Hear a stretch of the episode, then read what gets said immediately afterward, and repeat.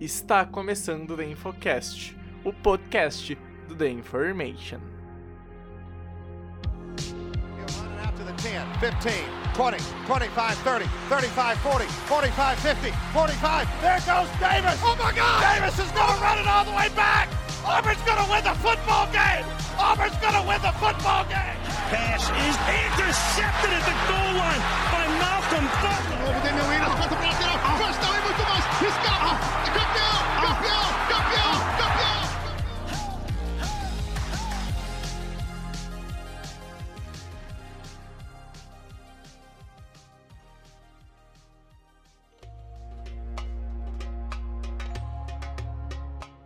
Olá, olá! Está começando mais um The Infocast, o podcast do The Information. Eu sou o Pedro Bragolin e estamos iniciando mais um episódio sendo gravado nessa manhã de sábado, feriado santo no Brasil. Mas a gente não para não, a gente continua na produção Pedro Matsunaga. Vamos que vamos hoje continuar a nossa série de posições do NFL Draft, né? As classes de posições, se elas são boas, ruins, quem é bom, quem é ruim nela, né, Pedro? E com isso, cara, hoje a gente vai partir para DL, falar tanto do interior quanto do exterior da linha. E antes disso, eu queria saber como é que tá o Pass Rusher que veio, roubou meu coração e tá com ele até hoje, Pedro Matsunaga. Tudo tranquilo? Fala aí, Bregs, fala aí, ouvinte da Infocast. Então, sempre um prazer estar aqui com você. Você que, assim, conseguiu sacar e derrubar meu coração por completo aqui. Ah! Mas, ah. cara, é isso aí. A gente vai vir falar de um, de, da DL, né? Tanto Eds quanto Inside DL. É uma classe bem legal. É, tem, tem uma quantidade de talentos bem legal para compensar uh, o nosso podcast Tyrande, né? Que, que acabou sendo meio raso. É, exato, exato. Acontece, acontece. E com a gente aqui, né? Aquele cara que é. que tem pouca mídia, aquele nose teco que ninguém tanto fala, mas é importante para parar as corridas do adversário. Vitão, seja bem-vindo a mais um podcast. Cara, uma honra estar de novo contigo aqui. Bora que bora pra falar da linha defensiva, a primeira linha da unidade defensiva. É, já fui níquel, agora center, agora nose tackle, né? A mudança de peso tá bruta, mas é isso aí. Vamos falar da, da posição que tem ganhado muita importância na NFL e, e falar um pouco que essa classe é bastante profunda dos dois lados da, da bola ali, tanto no meio, tanto na ponta. Isso aí, gente. Então, sem muito perder tempo, a gente vai falar de muitas coisas hoje. Pra ter noção, o podcast, né, ele vai ser tudo junto, mas são textos separados, então tem muito nome pra gente comentar. E a gente já vai pro bloco de recados sem enrolação e na volta, então, nós três vamos conversar um pouquinho sobre essa classe.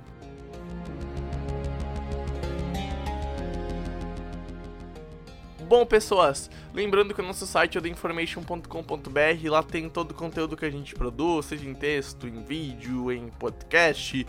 Cara, tá tudo lá. Vai lá, dá um apoio para nós, vai gostar demais do nosso conteúdo. Lembrando também, né, que lá tem encaminhamento para nossas redes sociais, no Twitter, a Information NFL, no Instagram, YouTube e Twitch.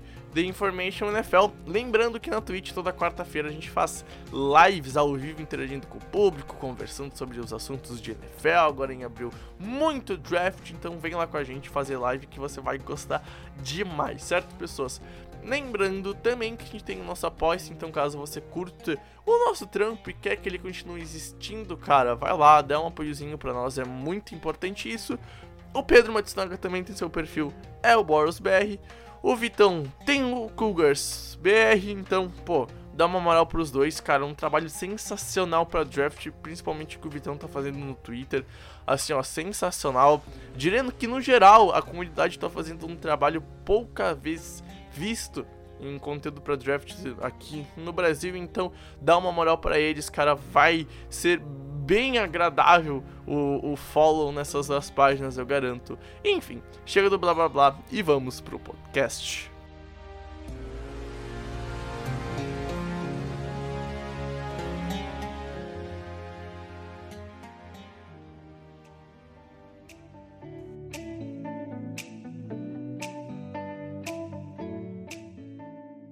Bom, pessoas, vamos começar então um podcast falando um pouquinho uh, sobre Edge, começando do exterior da linha, começando pelo prospecto de Miami, uh, Gregory Rousseau. 2 metros e 1, 120 quilos é uma besta, né, Vitão? Cara, o maluco é impressionante, tem um, um físico surreal e, obviamente, isso pra posição de Edge é uma vantagem extremamente grande, né, meu amigo? É, a posição de Ed que é a posição, assim, que exige mais atleticismo no geral. É, o que a gente estava falando é que no top 20 da PFF na, no começo da temporada passada, de Eds da NFL, 18 tinham um raso acima de, de 7.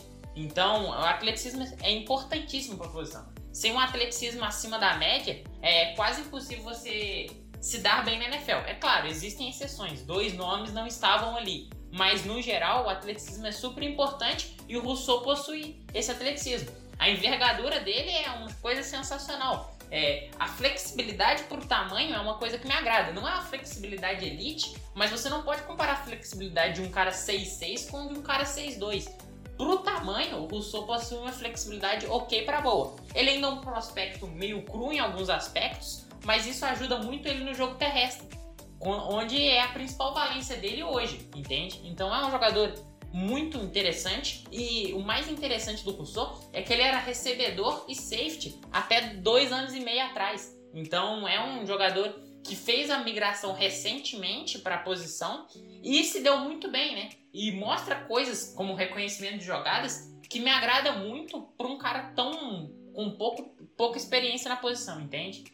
Cara, é, eu, eu concordo com o Vitão. É, as qualidades do Rousseau são essas. Eu acho que é, faz sentido ele estar tá aqui na primeira posição para muita gente. Não é a minha primeira posição particularmente, mas a gente comenta isso depois. É, e assim, por que não é minha primeira posição? E, e um pouco do, da, dos defeitos dele. O Vitão classificou bem as qualidades. É, primeiro, é um jogador muito cru, como o Vitão falou. Cara, é um, é um boom or bust. É, é, um jogador que tem um ano de produção absurda no college football, mas deu opt-out do ano de 2020 e a gente não sabe é, direito como é o Gregory Rousseau é, como, como um, um, defensive end ou um outside linebacker, seja como for, é, como você preferir classificar ele, mas como Ed, a gente não tem, a gente não viu muito dele, a gente tem pouquíssima tape dele. A tape que a gente viu é muito bom, é, é um jogador que foi muito bem naquele ano de college football, mas é um, é um ano único que a gente vê dele como, como Ed. É um freak athletic, mas assim, precisa apurar bastante a técnica dele. É um jogador que acaba é, perdendo um pouco na técnica para mim. E, e assim, é, eu vejo que os números dele foram muito inflados. É, tanto é que ele caiu muito no estoque dele, ele já não é nem assim consensualmente não seria ele o top 1 da posição para a maioria do, dos, do, dos analistas. E acaba caindo porque se você olha a tape, você vê que os números dele são muito inflados pelo, pelo que Miami fez. A defesa de Miami era muito forte na, no, na temporada de 2019 e ele acabou, assim, valorizando muito uh, o, o, passe dele, entre aspas, nessa temporada pelos números de sacks que ele conseguiu, mas é muito da, da defesa. Foram muitos muitos sacks gerados pela, pela marcação também. E assim, ele, ele tem um, uma gama de, de movimentos que eu acho interessante e que isso pode ser um ponto positivo ou um ponto negativo. Ele trabalhou muito bem por dentro e por fora da linha é, no ano de 2019. Isso pode ser um ponto positivo, porque saca uma versatilidade você consegue trabalhar isso. Pode ser um ponto negativo, porque você, cara, você fala o que, que esse cara é, onde ele alinhou melhor. É, será que realmente ele alinhou melhor no exterior da linha? No interior da linha é incapaz dele jogar na NFL, isso é óbvio pela estrutura física dele. Então esses questionamentos acabam é, trazendo alguma desconfiança em cima dele. Cara, é, e assim, quando eu tava vendo a, a, tape dele, o que o Pedro falou foi a coisa que mais me chamou a atenção de, da, da técnica dele.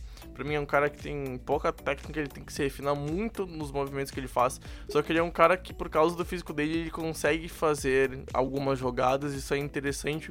Mas até que ponto que a produção dele tá alinhada com a produção de Miami no geral, me, me causa dúvidas.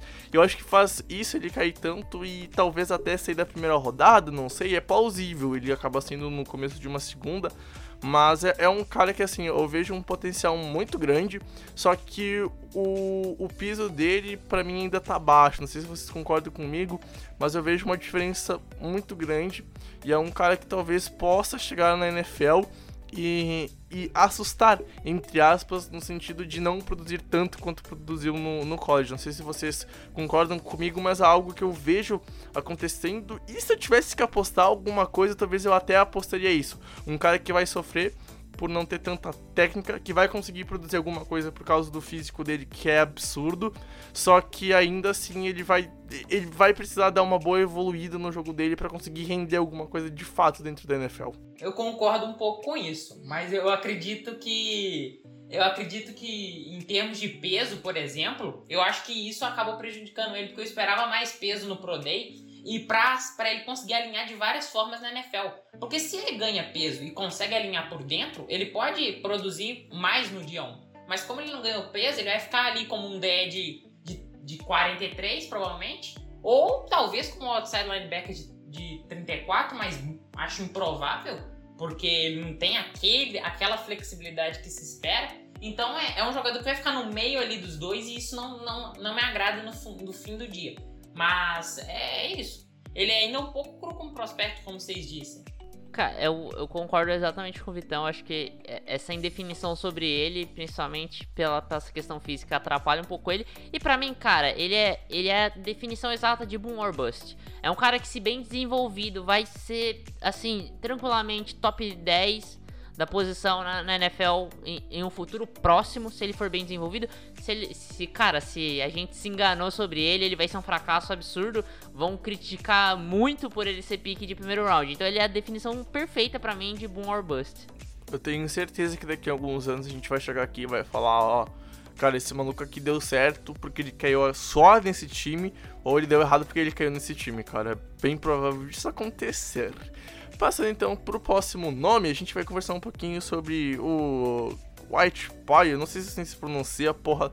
Nome é mó complicadinho, tá ligado? Então se eu pronunciei é, errado, por favor. Nossa senhora, totalmente errado.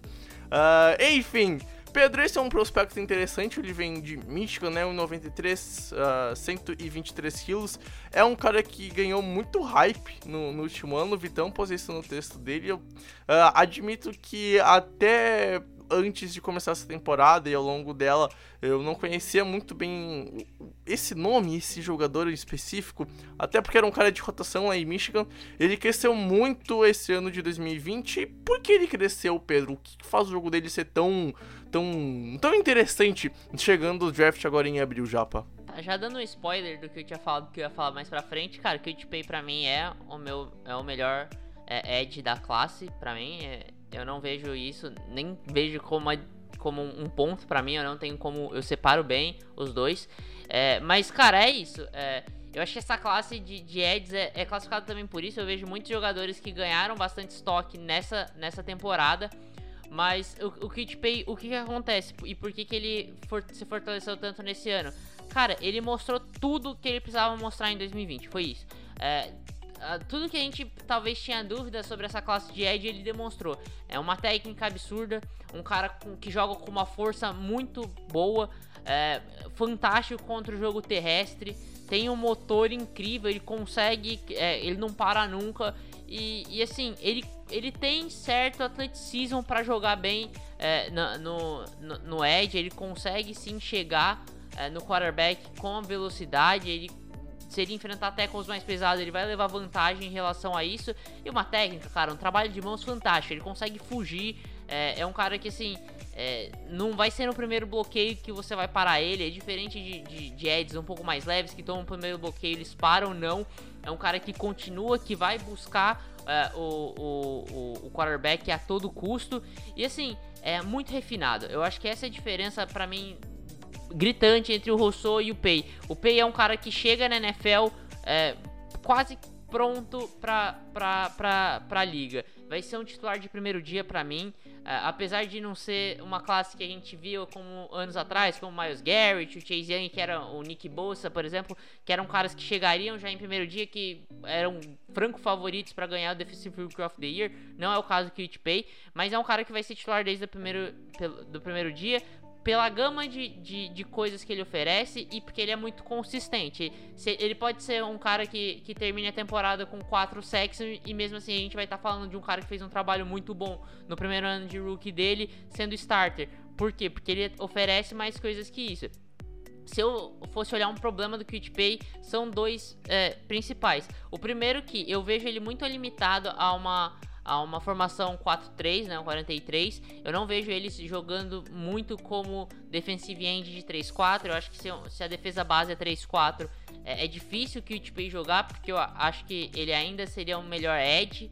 E, e também ele não consegue jogar de outside linebacker. Para mim, é, é, assim, o atleticismo dele limita muito. E o outro ponto é isso: é, o atleticismo limita. Ele não é um cara com um teto muito alto, não é o cara que tem o teto do Gregory Rousseau, porque, cara, a habilidade atlética dele não é tão forte assim.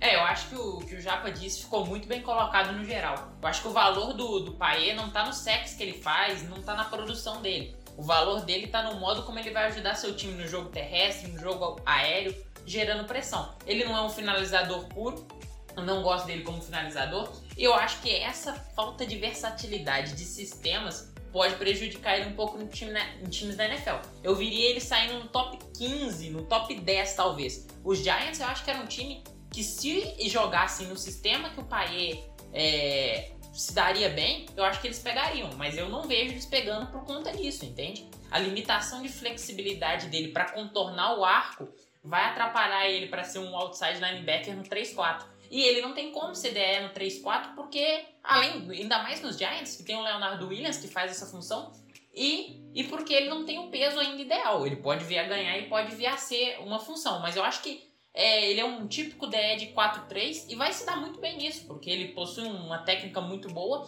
e é um jogador com um motor muito, muito refinado nesse sentido. O que eu queria destacar sobre o jogador já foi destacado, então eu quero fazer uma pergunta para vocês, pra uma, antes de terminar a discussão sobre tal prospecto, é saber se dá para afirmar que ele tem o maior piso dessa classe chegando no draft. Se isso é um absurdo, se faz sentido, se é o cara que pode chegar na NFL já produzindo em melhor nível, pensando apenas para 2021, pro agora, não mais para frente, não pensando em teta, pensando em piso, dá para dizer que ele é, é, o melhor draft na na DL ou eu acho que para lá, Brigolin tem outro cara, como é que vocês veem essa questão? Cara, pra mim, como Ed, sem dúvida, eu acho que principalmente a gente inclui red flags nessa questão, e pra mim, red flag é o que limita o piso de um jogador. Então, assim, se a gente for falar só de Ed, pra mim, assim, não tem discussão. É o P é, o, é com certeza o, o, o maior piso dessa classe. É, eu acho que se falou falar de IDL também, pra mim ele é o maior, né? É, eu acho que até mesmo o que tem red flag, eu não vejo ele, sem as red flags, tendo um piso maior que o do Paier. O pai é um cara que vai ter um impacto legal de primeiro dia, né? Bom, pessoas, vamos lá então, passando para o próximo prospecto que também vem de Miami. Vamos voltar à Flórida. Uh, Jalen Phillips, Edge, 1,96 de altura, 121 quilos. Mais um prospecto que vem de uma defesa que foi bem boa nos últimos anos, né, Vitão? E eu queria te pedir então, cara, por que você pôs o Jalen Phillips como o seu terceiro jogador no seu top, né? Afinal, a gente vai usando agora nesse começo de podcast como roteiro o texto que o Vitão fez pro site, cara. Por que ele é o seu top 3, que fecha o seu top 3 na posição, Vitão? É, o Phillips ele é um caso dos mais interessantes de todo o draft, né? Ele foi um cara muito bem cotado saindo do high school e acabou indo para o CLA e lá ele teve muitos problemas de lesão e três concussões. E pela regra da faculdade, ele foi convidado a se aposentar do futebol americano. E aí o que aconteceu? Ele perdeu peso, ele basicamente tinha desistido do esporte por quase um ano. E aí ele decidiu voltar e voltou para Miami e jogou um ano sensacional, mostrando todo o potencial atlético que todo mundo via saindo do high school né? É um jogador muito que é um potencial atlético legal, é um jogador que tem uma variedade, um arsenal de movimentos que me agrada muito e é um jogador que é muito agressivo em campo, joga com coração, joga com intensidade. Acho que essas são as maiores valências do, do Phillips. A, principal crítica é com certeza a, a aposentadoria, as red flags das concussões e das lesões. E também ele defendendo o jogo terrestre, que para mim é boom or bust ele, ele joga muito buscando o ball carrier e pouco respeita é, a responsabilidade de gaps e acaba abrindo, cedendo big play por conta disso. Então, acho que é um prospecto muito bom, especialmente em pass rush. Mas eu acho que os os problemas extracampo e as, a, esse problema no jogo terrestre me preocupa um pouco com ele. Cara, é, eu concordo plenamente com o Vitão. É, é um dos caras que eu gosto muito nesse draft, é, o, Jalen Phillips. É um cara que, que assim, eu aposto muito alto nele. É, eu, se, eu, se eu pudesse é, jogar uma diferença para outros dois nomes que a gente tem aqui, em relação ao Pay, ele tem uma habilidade atlética muito mais avançada. Em relação ao Russo, ele tem uma caixa de ferramentas maior. Eu acho que ele oferece, pelo menos no, momento, no presente momento, é, mais, mais ferramentas para o jogo do que o, o, o, o Gregory Rousseau. A questão é o que o Vitão falou. Acho que os dois principais pontos é, é exatamente isso. Primeiro, cara, é, tem que ver se assim, se o cara não vai virar psicopata, porque a quantidade de concussão que o menino teve ali é, é coisa assim de, de, de, jogador da década de 70 da NFL, entendeu? É, o, o moleque ele tem essa red flag que é enorme, cara. A gente não sabe se o cara consegue jogar futebol americano, se consegue ficar saudável, se ele vai tomar uma pancada na cabeça em algum momento da NFL, na rookie season e ter que se aposentar porque é, ele não vai conseguir sobreviver jogando futebol americano como profissão. Então, esse é uma red flag enorme pro, pro Phillips. O outro ponto é o que o Vitão falou, o jogo terrestre, ele, e assim, não só o jogo terrestre, mas também em determinadas jogadas é a disciplina dele. Eu acho que ele precisa ser um jogador um pouco mais disciplinado. Isso é corrigível na NFL, ponto. Mas, cara, se ele não tiver disposto a corrigir isso, isso vai ser um problema enorme na NFL. A gente sabe que, cara, é que a NFL não perdoa algumas coisas e, e disciplina eu acho que é uma delas. Se você não é um jogador fantástico, muito fora de série, e você ainda é indisciplinado, isso pode ser um problema enorme. Então, assim, são, são questões que eu vejo no, no jogo do, do Phillips. Mas, assim, é, é, outro jogador que, se der certo, pode vir a ser um jogadoraço na NFL. Cara, assim, eu não consegui ver tape do, do Phillips por causa dos motivos que já venham citando nos últimos podcasts. Isso não consegui estar lá dentro. Mas, assim, o que eu conhecia do jogador é justamente a questão de lesões e, e problemas fora do, dos gramados. Uh, perguntando para vocês assim, ó, se vocês são gêmeos, estão no draft, estão Uh, sei lá, talvez começo de segunda rodada, o nome tá sobrando assim. Uh, vocês têm a need, mas não é uma need muito grande no time de vocês. E vocês têm esses, esses históricos. A gente já viu muitas vezes bons nomes caírem no draft por causa de questões assim. Porque o cara tem um alto potencial de chegar e se lesionar. E aí vai ser uma pick jogada fora, mesmo tendo um bom potencial. O Vitão até botou no texto dele que ele tem um potencial de sair no finalzinho da primeira, começo da segunda rodada. Mas assim, ele tem esses problemas e a gente sabe como na NFL isso é duro, a liga vai passar por cima de ti e ela não vai passar a mão na cabeça, assim como o Pedro disse, a menos que tu seja um Patrick Mahomes da vida, um Deshaun Watson da vida, um Aaron Donald da vida, um cara totalmente fora da curva na história, tá ligado? Uh, isso pode fazer o, o Jalen Phillips cair pro meio da segunda, quem sabe, cara, assim, terceira, alguma coisa assim, ou o talento dele não vai deixar isso acontecer? Não, eu acho o seguinte, porque é interessante pensar nisso, mas eu, eu fiz um tweet. O Phillips tem todas as ferramentas para sair num top 15 e tem todas as ferramentas para sair no final de segunda rodada. É um prospecto que, que a gente não sabe onde que vai sair e qual time vai pesar isso e qual time vai relevar isso. Acho que as entrevistas, acho que Miami, o Pro Day de Miami foi o que teve recorde de, de scouts indo lá. Os, os, times mandando três representantes, né? Que é o limite por causa da pandemia. Então eu acho que isso, os times com certeza estão analisando isso.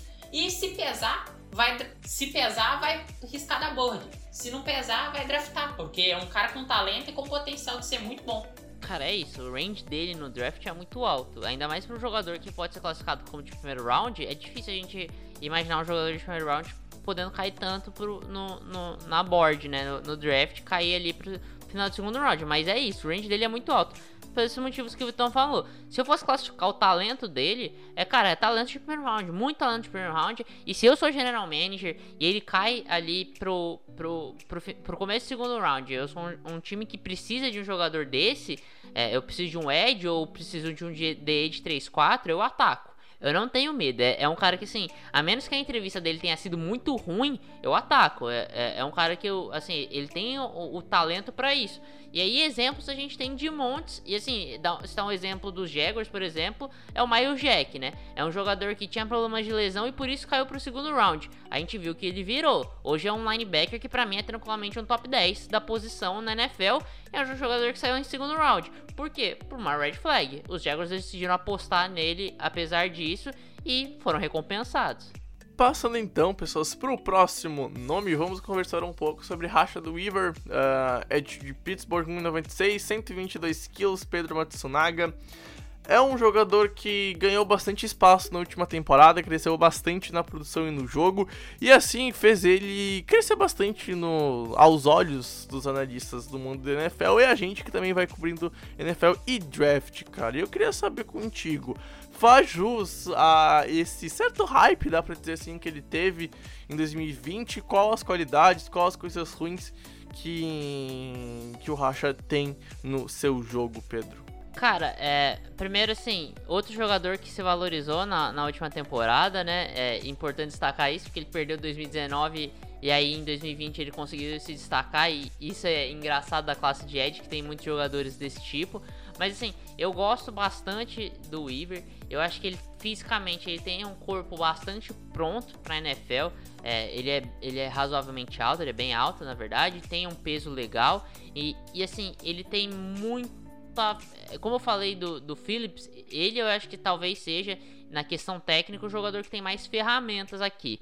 É, ele sabe fazer tudo, a gama de movimentos dele é bastante completa. É um jogador que tem essa. É, que, é, que é apurado nessa questão. E isso me atrai bastante no Chad River. É, salvo engano, já, salvo engano, já jogou tanto em 3-4 quanto 4-3. Se eu não me engano, é isso, mas eu lembro de ter, ter visto pelo menos alguns snaps sobre isso. E, e assim, é, eu gosto bastante é, dele no jogo terrestre. Eu acho que assim, ele consegue ir muito bem. E isso é uma valência importante, né? A gente normalmente analisa muito pass rush quando a gente pensa em edge. Mas, cara, é, o cara vai precisar defender contra a corrida também. E, e, eu acho que o Weaver consegue ser um dos bons defensores contra o jogo terrestre dessa classe. É, só que tem, ele tem problemas no, no jogo dele, isso é óbvio. Primeiro é o red flag, né? Ele teve uma lesão que tirou a, a temporada dele de 2019 e isso pode ser é, preocupante para alguns times, porque questões físicas costumam ser preocupantes. É, o outro problema dele, aí, alguns defeitos, é: primeiro, fisicamente ele não é um cara que impressiona tanto na habilidade atlética. Eu acho que assim, é, nada que, que, que, que, assim, chame atenção demais. Isso, cara, a gente sabe, é, na NFL assim, o jogador pode não estar tá pronto, mas se ele tem habilidade atlética muito impressionante, a galera gosta muito. É, se ele tem, se ele tem um piso um pouco mais, um teto um pouco mais baixo para questão atlética, é, acaba afetando sim o estoque de muito jogador. E, e assim, o motor dele, para mim assim, um jogador que tem técnica e que, e que consegue é, carregar legal nessa questão do, do, da técnica e do jogo terrestre, precisa ter um motor forte. Porque se você não vai se, se, destacar por ser um jogador muito explosivo, por ser um jogador que vai que tem uma bend muito forte, você precisa ter um motor completo. É um motor que não para nunca. E não é o caso do Weaver. Uh, uma pergunta, e de novo voltando para a questão de lesão. Ele em 2019, como o Pedro disse, ele ficou fora. Ele rompeu o ACL em 2019, perdeu toda a temporada. Uh, pode ser um problema para os olhos da NFL e fazer ele cair do finalzinho do segundo dia pro terceiro?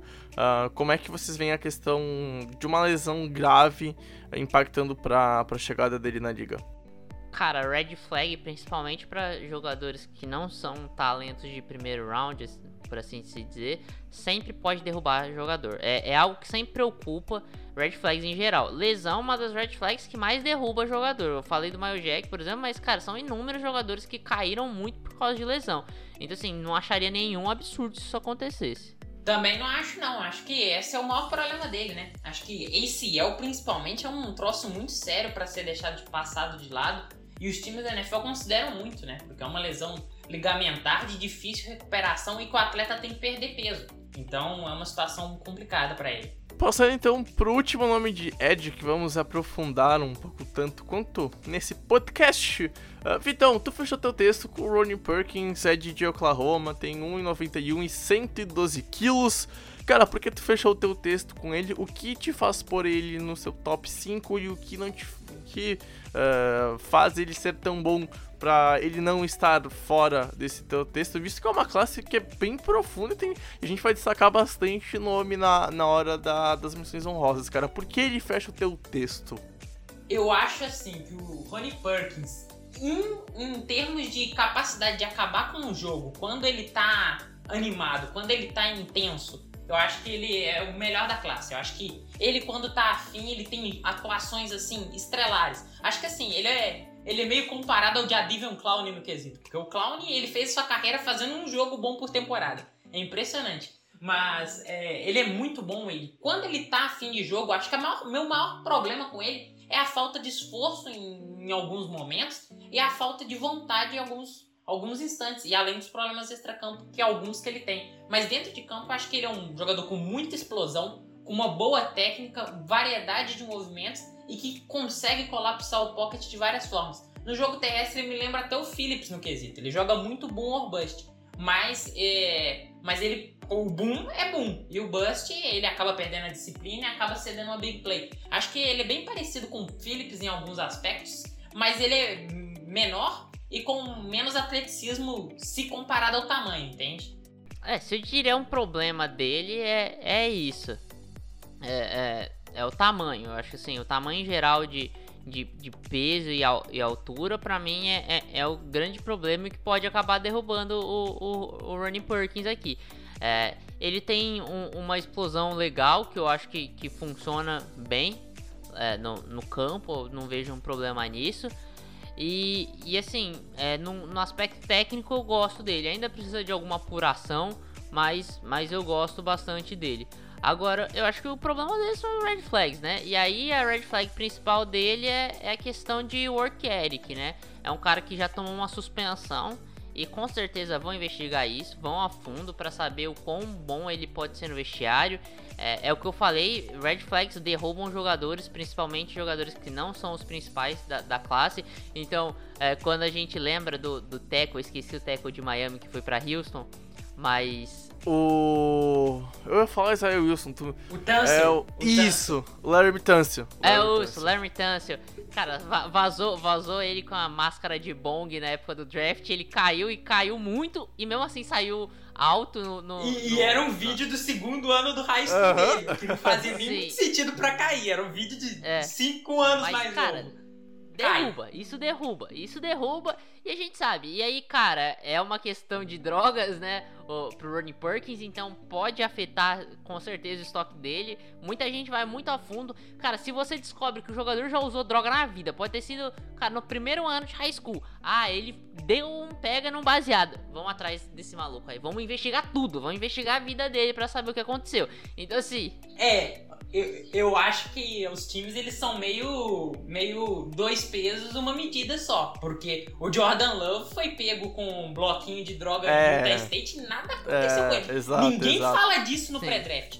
Agora ninguém falou disso no pré-draft. E outra coisa desse draft, o Mac Jones foi pego. É, foi pa parado numa blitz policial com, com substâncias ilícitas também.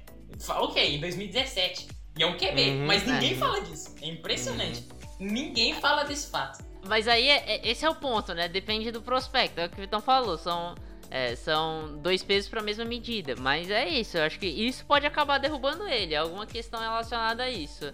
Mas no geral é um jogador que eu vejo um, um, um, potencial bem legal nele. E é um cara bem agressivo, né? Um cara que força seus fumbles, é um cara Uh, como vocês já falaram, que tem um potencialzinho legal e, tipo, eu gosto muito da agressividade dele dentro de campo. O problema é que é fora de campo esse daí que vocês falaram e, e provavelmente o CSI NFL vai a fundo dele e, e vamos ver se isso vai de fato afetar um pouco. Provavelmente vai, ele deve cair um pouco por causa disso. Afinal, cara, jogador com selo merdeiro pra NFL é, é complicadinho, certo, pessoas? Enfim, vocês querem fazer agora as menções honrosas pra, pra Ed? Prefere que a gente vá então passar agora pra, pra classe de, do interior da, OE, da DL, vocês querem fazer como, pessoas?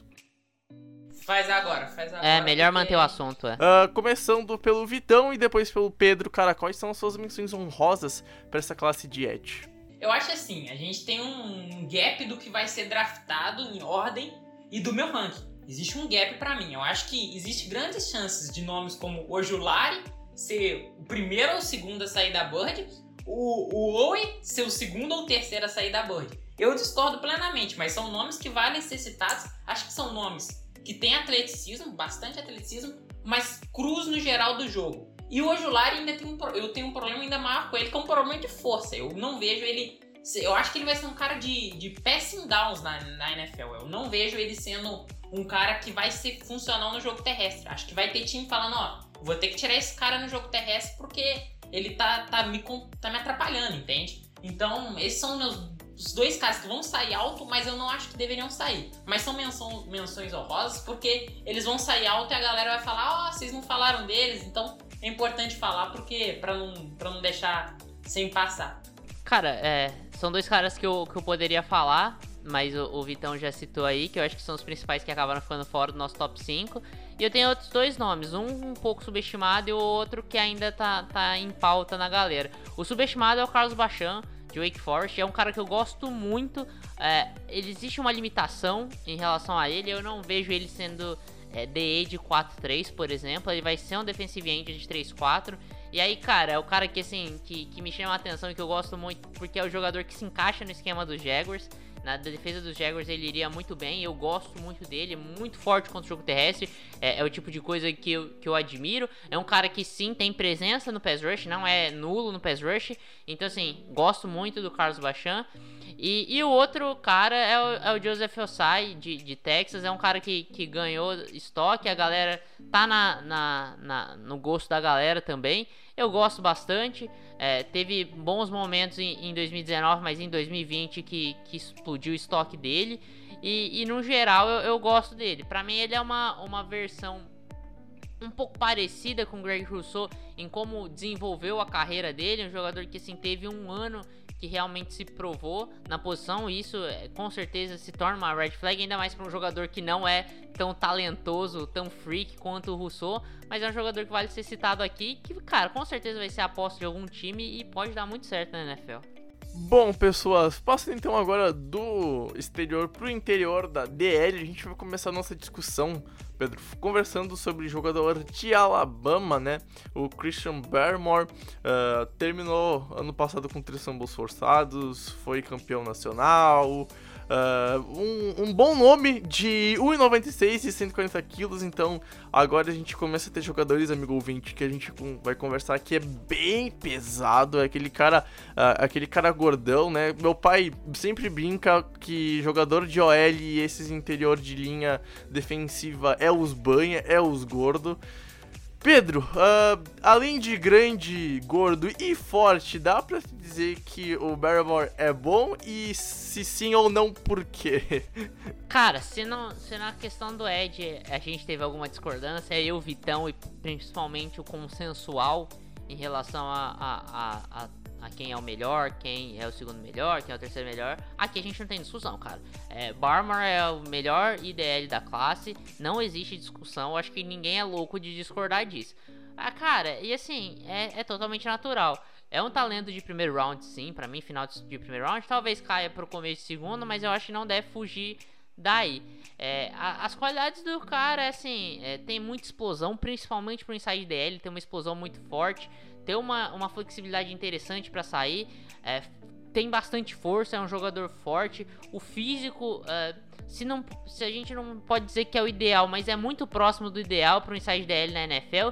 E, e, assim, consegue consegue passar, cara. Consegue passar da OL, é isso. Tanto no jogo, no, no jogo é, aéreo, é, indo pro pass rush, é um cara que consegue ser disruptivo e consegue é, invadir ali é, o pocket e, e buscar o quarterback. Quanto pra buscar o, o jogo terrestre, ele consegue fugir dos bloqueios e atacar é, o, o, o, ball carrier é, antes da, da linha de scrimmage. Então, nessas questões, ele é muito bom. Uh, eu, eu acho que assim, falta um pouco de inteligência. E aí a gente vai destacar também a experiência dele. É um jogador que, que não foi titular por muitos anos. É, ele, ele é um cara que se destacou mais nesse último ano dele por Alabama. Mas assim, é, fora isso, e, e para mim é uma questão completamente corrigível, é um prospecto fantástico, é um, é um inside DL moderno, né? Do, do, do tipo de jogador que a gente gosta de ver, não é aquele no steco pesadão, que vai segurar só uh, dois gaps, não, é um cara disruptivo e, e me atrai muito o, o Christian Barmore aí no, nessa classe.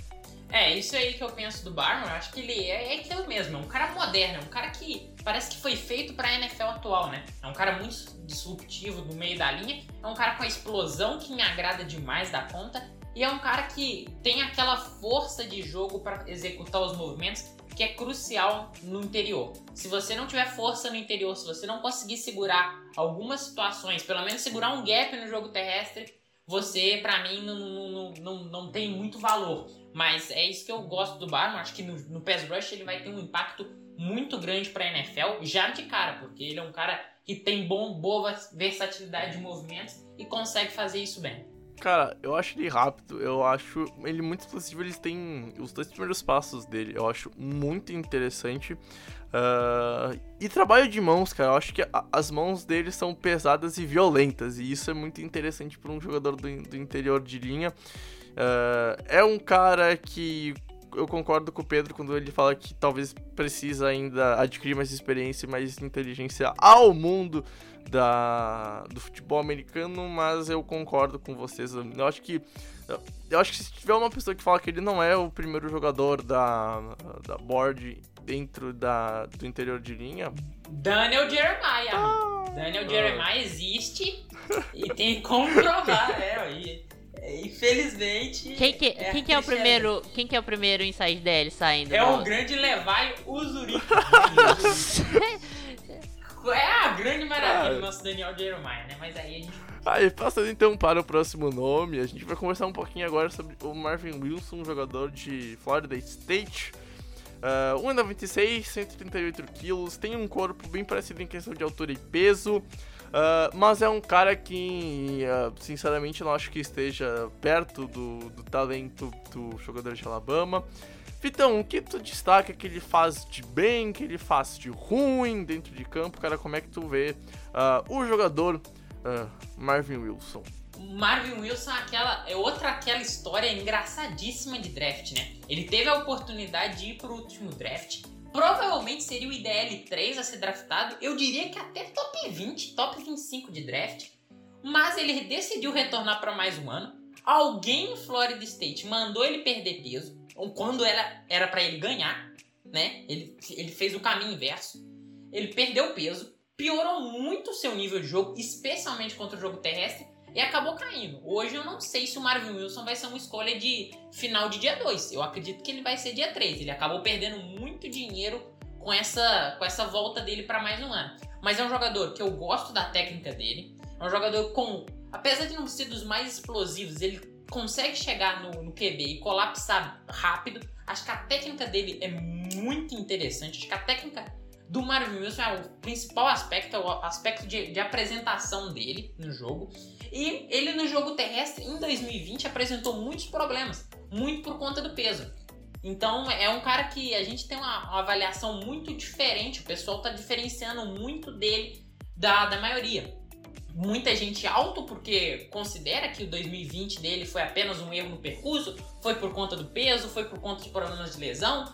Outros falam, não, esse tape de 2020 é um tape de 2020 muito fraco e realmente é um tape decepcionante, especialmente no jogo terrestre. Então é um cara que também é um cara de difícil encaixe na NFL. Eu não vejo ele encaixando em todos os sistemas. Então é um prospecto dos mais polarizantes da classe. Cara, eu, eu citei o, o, Carlos Bachan Jr., né, de Wake Forest, como um jogador, um de 3-4. Sendo um edge, é que eu cito um, um inside DL como day de 3-4. O Marvin Wilson, para mim, é, é, é isso que ele deve ser. É, eu acho que, que realmente o peso dele foi um problema. Eu acho que ele precisa ganhar peso. Eu acho que é, ele perder peso não ajudou ele em nada. É, eu não vejo nada que seja positivo nessa perda de peso do, do, do, Marvin Wilson. Então, mas é um jogador que eu gosto muito. É, cara, uh, os movimentos dele, a gama de movimentos, o, ele consegue atacar. É lógico que ele vai atacar prioritariamente por dentro o tempo inteiro, mas, cara, consegue fazer stunts, ele consegue atacar por fora. É, tem muito. Uh, muita técnica. É, é, um jogador que alia legal a questão de produção técnica e, e potencial. Eu acho que ele consegue alinhar isso. É, o maior problema para mim não é esse que o Vitão falou. Eu acho que isso pode realmente ser uma preocupação dos times. Mas assim, eu olhando e assistindo, o maior problema para mim é ele finalizar. Ele precisa finalizar melhor as jogadas. Isso é uma questão que eu acho que não é uma questão técnica, não é, assim, é técnica também, mas eu acho que a principal questão não é técnica, é mentalidade. Ele precisa ter uma mentalidade de finalizar melhor as jogadas. E isso para mim é um problema dele que, que acaba sendo gritante nisso. Mas o Vitão falou de, de ser um jogador de terceiro dia, cara, é, é um é outro jogador que eu vejo encaixando nos Jaguars. E por exemplo, se ele começar a cair e for para escolhas compensatórias do terceiro round, eu troco para cima e busco o, o Marvel Willis, por exemplo. Eu adoraria ver o Jaguars fazendo isso. E é um jogador que eu acho que pode contribuir muito é, sendo um defensive end 3-4. Admito que não tive tempo para analisar o tal nome discutido. Então, para clarear, talvez para quem também não, não acabe conhecendo tão profundamente, só o, o jogador em si, o que vocês já, já citaram dele, e talvez até quem nem conhece o nome, é, o que vocês destacam de ponto mais positivo e de ponto mais negativo do que vocês já falaram aqui, só para citar e dar uma, uma geral pra galera. Eu acho que positivo é a técnica no geral do jogo dele. Acho que o modo como ele executa os movimentos e consegue mostrar variedade nele. E o ponto negativo para mim vai ser ele tentar algum time colocar ele como two gapper na NFL, cobrindo dois gaps no jogo terrestre. Acho que ele vai sofrer um pouco nessa função e vai vai ser levado para umas jardas longe, ainda mais se não ganhar peso. Cara, a principal uh para mim, o principal defeito dele é aquilo que eu falei. Eu acho que é que essa questão de finalizar as jogadas, eu acho que ele precisa melhorar nisso. E, e a principal qualidade é isso que o Vitão falou. Eu acho que assim, a técnica, a gama dele. Eu acho que ele é um jogador que tem uma caixa de ferramentas alta também para conseguir se desvencilhar ali no miolo da linha, da, da, linha ofensiva. E é um cara que consegue é, ter um, um, uma gama de movimentos muito alta. Então, você sabe que você não fica limitado com tendo o Marvel Wilson. Você tem, você tem uma versatilidade ali para chamar conceitos muito diferentes na, na, linha defensiva e você sabe que vai funcionar com o Marvel Wilson ali. Bom, pessoas, vamos então passar para o próximo nome, que é o último que vamos falar aprofundadamente nesse podcast. Caraca, são oito nomes podcast, isso pra caralho, muito conteúdo. E a gente vai terminar então falando sobre o Davion Nixon, jogador de Iowa, 1,91, 138, 138 quilos. Uh, jogador que eu tive tempo para olhar tape, caguei por umas matérias de faculdade no último, na última semana, consegui dar uma olhada na, na tape dele, Pedro. Uh, e assim, queria passar para ti e te fazendo uma pergunta sobre algo que eu li. Eu não lembro que site que foi. Eu não lembro se foi no, no PFF ou se foi mesmo no site da, da NFL. Não me recordo isso que eu li semana passada. Mas eu li e ficou na minha cabeça o prospecto perfeito, cara. Uh, faz sentido essa análise ou o cara que escreveu o texto estava muito emocionado, estava num dia muito feliz e ele deu aquela exagerada bonita? Cara, é, você tem certeza que falaram isso do Davion Nixon e não do, do Trevor Lawrence? É, essa é a dúvida também. Não, tipo assim, cara, de verdade, é assim. eu juro que eu li isso. eu não tô zoando, eu juro que eu li isso. O cara escreveu no, no, no texto dele ele começou o texto assim, o prospecto perfeito.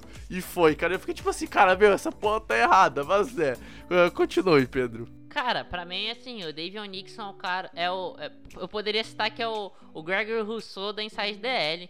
É, é, cara, um freak atlético absurdo, é, é, isso. É um jogador que tem um atleticismo que é impressionante, principalmente pelo, pelo peso dele. É, é, tem um corpo interessante, sim, pra, pra NFL. E sim, é o físico que, cara, eu gostaria de ver na NFL e como isso vai se desenvolver.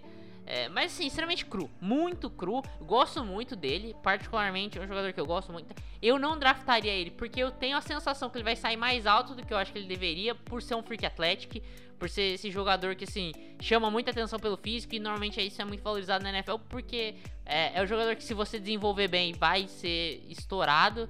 Mas o problema dele é isso, cara. É, o, o, teto dele é o céu, mas o piso é o inferno. É um jogador que, assim, tecnicamente não tem muita apuração. É, é um jogador que jogou pouco. Então, assim, num geral, eu vejo, assim, milhões de problemas dele. Mas mesmo assim, eu amo ele como prospecto.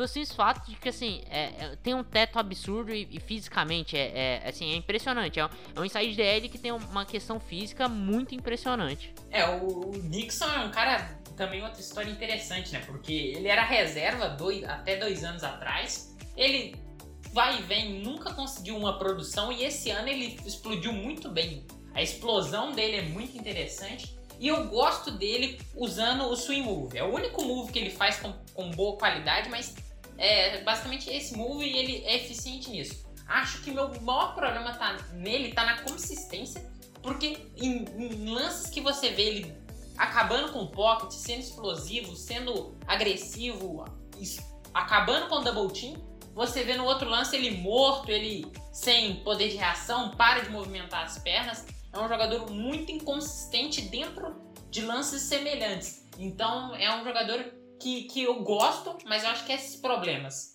Mas o atleticismo pode fazer ele sair alto. E eu também gosto do reconhecimento de jogadas dele. Eu acho que é um jogador que é inteligente, que tem alguma inteligência em campo. Uma coisa que eu não gosto dele, se vocês vão concordar, é é o trabalho de mãos deles. Eu acho que, como o Pedro disse, a técnica dele é bem apurada, é que é o grande defeito dele.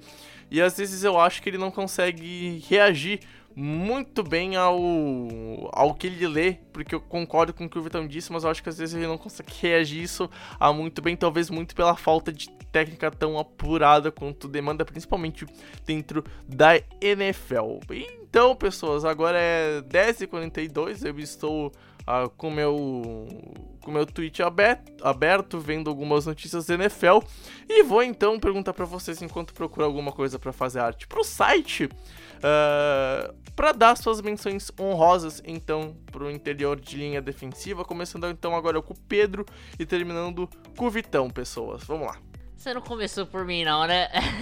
é, cara, assim, eu vou destacar o nome aqui. Eu sei que o Vitão vai destacar outros nomes. Eu sei que ele não destacaria esse nome. Então decidi destacar esse cara, que é o Tom Togiai. É particularmente eu amo ele. Talvez por ser de Ohio State, provavelmente. Mas, cara, é, eu gosto muito dele. É, a técnica dele, a consistência dele, eu gosto muito. É um jogador que eu vejo alguns problemas é, como, como é, pass rusher, apesar de ter uma técnica bem interessante, mas, cara, contra o jogo terrestre é muito forte. É, eu não vejo ele sendo um nose tackle, é impossível. Eu vejo ele ou sendo é, defensive tackle um pouco mais leve, né? Normalmente os times, muitos times usam isso, um defensive tackle é, quando jogam na 4-3, um defensive tackle mais leve ou mais mais pesado e, e o, o, o Togiai consegue jogar como esse sendo mais leve, eu acho. Idealmente ele deve ser um de, é, defensivo end 3-4 com mais é, usagem na, na questão do jogo terrestre, mas também é, é capaz de ir no pass rush. Eu precisa melhorar. É, precisa melhorar em alguns aspectos. Eu acho que assim, é, o first step dele não é muito bom e isso acaba sendo limitante para ele. Também não é um freak athletic, mas tem uma boa mobilidade, consegue ter uma velocidade, tem um bom uso das mãos para desvencilhar é, da, da, do, da, linha ofensiva e, e assim acaba tendo um atleticismo até que ok. Então eu gosto bastante do Guiai. Eu acho que pode acabar sendo um dos estilos. Vai ser um jogador muito consistente, eu acho que no nível profissional. Não vai ser um jogador, eu acho dificilmente ele vai ser um jogador all pro. Eh, pode acabar indo um ano, mas porque não chama muita atenção. Mas é um jogador que assim pode ser um, um titular consistente por muitos anos na NFL. É, essa classe de interior, ela tem muitos nomes ali de final de dia 2, começo de dia 3. Então ali fica muito misturado. O Togiai é, por exemplo, o nome que está sendo cotado para ali. Eu vou citar dois nomes. O Ali McNeil, de North Carolina State. Ele é um cara que é parecido com o Togiai em alguns aspectos, mas mais atlético. Ele, ele é, é projetado para ser um nose tackle, mas eu não vejo tamanho em altura para ser nose tackle. Vejo tamanho em peso. Então ele é um cara que vai ficar, um, talvez fique um pouco deslocado na NFL, mas eu gosto muito dele no jogo terrestre. E ele é um jogador que, com, pelo atleticismo, tem um bom potencial no jogo aéreo. E outro nome que eu quero citar é o Jay Tufel, de USC. É um cara muito móvel. Eu acho que esse cara é montado para NFL atual. Acho que ele contra um Rams, contra um 49ers, naquele sistema de corridas laterais, ele faz um trabalho viajando gap muito bom. É um cara que deu opt-out, não tem consistência em produção e talvez saia no dia 3, no comecinho do dia 3 por conta disso. Pedro e Vitão, tem mais alguma coisa que vocês queiram acrescentar nesse podcast antes de a gente fechar ele com quase uma hora de, de gravação? A hora é agora, se tem que citar alguma coisa, o espaço é esse. Cara, eu acho que a única coisa que a gente tem para citar é que, assim, a gente citou alguns nomes, é, bastante nomes, e mesmo assim a gente deixou uma galera que, assim, é bem interessante de fora, para mostrar como, assim, é, tem muita gente, é, é, é, é muito jogador bom pra DL, pra Ed, pra para Inside DL também, é, com características completamente diferentes, como deu para ver é, pelos nomes que a gente citou. Então, assim, é, relaxa que sim, se seu time tá precisando de jogador da posição, dá para draftar um cara bom. Como ele vai ser desenvolvido, eu não sei. E aí, isso aí, se você for reclamar, reclama com a, com a equipe de scout do seu time, reclama com o seu general manager, mas reclama com a classe, porque a classe é muito boa e muito extensa. É, eu acho que falta um talento de topo na classe de Ed, mas não falta profundidade. Profundidade tem para dar e para vender. Acho que você vai pegar nomes de quarta, quinta rodada que com potencial e ou com teto alto, entende? Você tem, tem variedade de estilo, variedade de jogador, jogador alto, jogador de 6-7, jogador magro, gordo, Dead 4-3, Dead de 3-4, de 3-4, outside linebacker de 3-4, é muito estilo e variedade diferente. Acho que Dá pra falar isso. E IDL é uma classe bem meh, mas com profundidade também.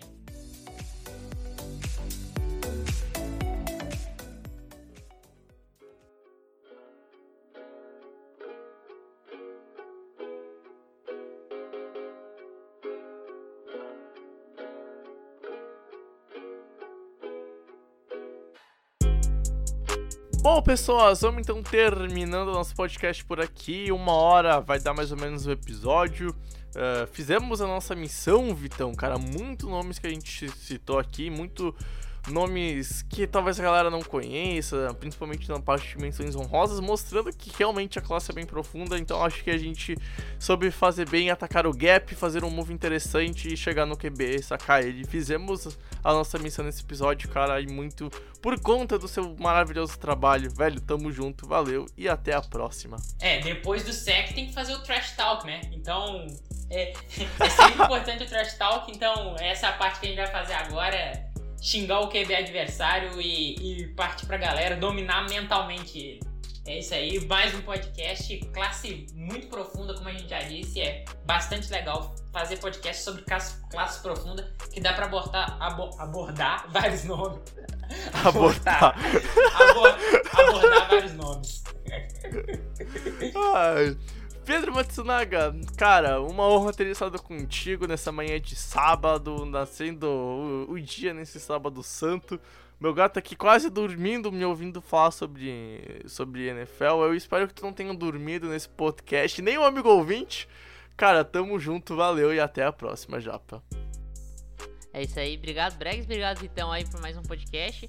E, cara, tamo nessa maratona aí de, de draft, né? É, daqui a pouco eu vou fazer trabalho da faculdade, vou estar citando prospecto ali no, no, no trabalho. Se, se alguém, a, alguém achar esse easter egg aí saindo em, em, algum, algum artigo que eu soltar da faculdade que, que for que acabar sendo é, divulgado, avisa pra mim, porque com certeza vai sair aí um, alguma coisa de draft, não é possível. Mas a gente tá respirando draft, é isso aí, cara. Gravou mais um podcast, como o Vitão falou, cara, um podcast muito legal de falar pela pela extensão da classe. E é isso. Vamos continuar a maratona de draft que a gente ainda vai gravar um, um, um, é... um podcast do draft ainda logo mais para sair mais à frente nessa semana, né, Brex? É, cara, isso aí, porque o amigo ouvinte, né, não tem a, a, os detalhes dos nossos bastidores.